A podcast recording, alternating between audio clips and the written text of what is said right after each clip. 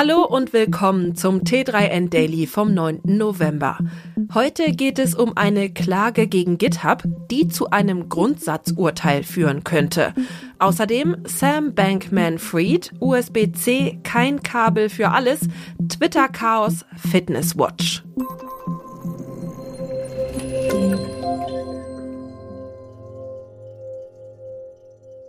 Eine vor einem kalifornischen Gericht eingereichte Sammelklage wirft Microsoft, deren Firmentochter GitHub und der von Elon Musk mitgegründeten KI-Schmiede OpenAI vor, die Rechte einer Vielzahl von Open-Source-EntwicklerInnen zu verletzen. Konkret geht es dabei um die KI-gestützte Programmierhilfe GitHub Copilot, die wiederum auf einem von OpenAI entwickelten KI-Modell basiert.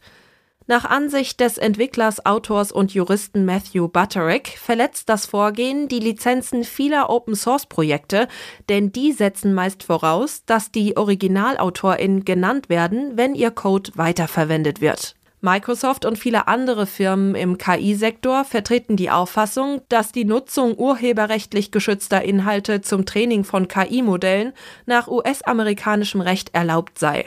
Nur vor Gericht wurde diese Rechtsauffassung bislang nicht getestet.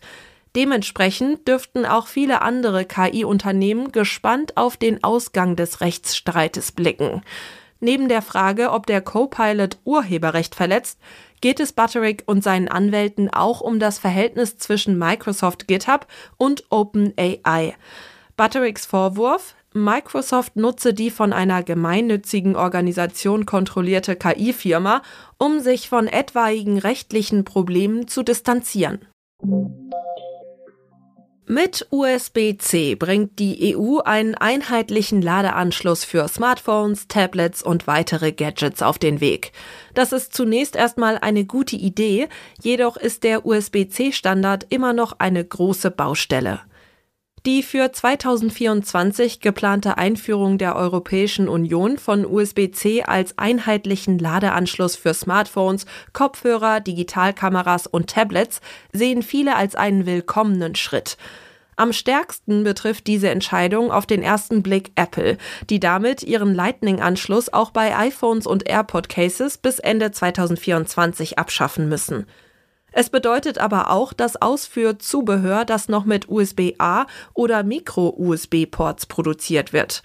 Insbesondere bei günstigeren Produkten ist das teilweise noch der Fall. Der Umstieg umfasst diverse Vorteile, jedoch herrscht auch über sechs Jahre nach seiner Einführung ein babylonisches Durcheinander. USB-C startete vor circa sechs Jahren mit der Perspektive, das eine Kabel für alles zu werden denn mittels USB-C-Anschluss ist es im Grunde möglich, neben Ladestrom auch Audio- und Videosignale zu übertragen und Daten hin und her zu schicken. Jedoch bietet nicht jedes der auf dem Markt befindlichen USB-C-Kabel die gleichen Leistungswerte und einen identischen Funktionsumfang.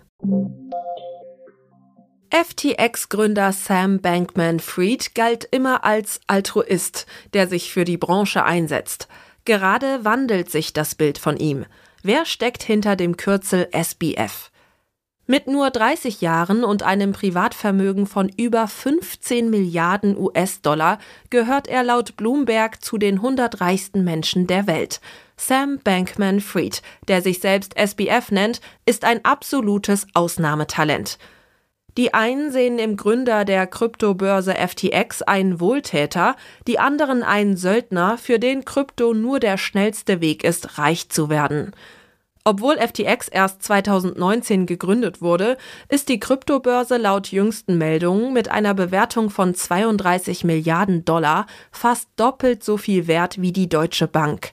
Dabei hat das Unternehmen anfangs vor allem auf den Handel mit Derivaten gesetzt, einem Finanzinstrument, mit dem auf steigende oder fallende Kryptokurse gewettet wird. Mit seinen jüngsten Vorschlägen für die Regulierung von Krypto hat SBF zusätzlich Öl ins Feuer gegossen. Kritiker werfen ihm vor, DeFi, Decentralized Finance, zu Tode regulieren zu wollen, um die Wettbewerbsposition seiner eigenen Kryptobörse zu stärken. Eine Anschuldigung, die Bankman-Fried seitdem entschieden von sich weist. Noch mehr hin und her bei Twitter. Nachdem der blaue Haken nicht mehr die Identität eines Account-Inhabers verifiziert, soll ein anderes Zeichen diese Aufgabe übernehmen. Auf Blau folgt Grau. Künftig soll es zwei unterschiedliche Arten von Verifizierungssymbolen geben. Eines für Abo-KundInnen, das andere für bereits verifizierte Accounts, etwa von Prominenten und Unternehmen.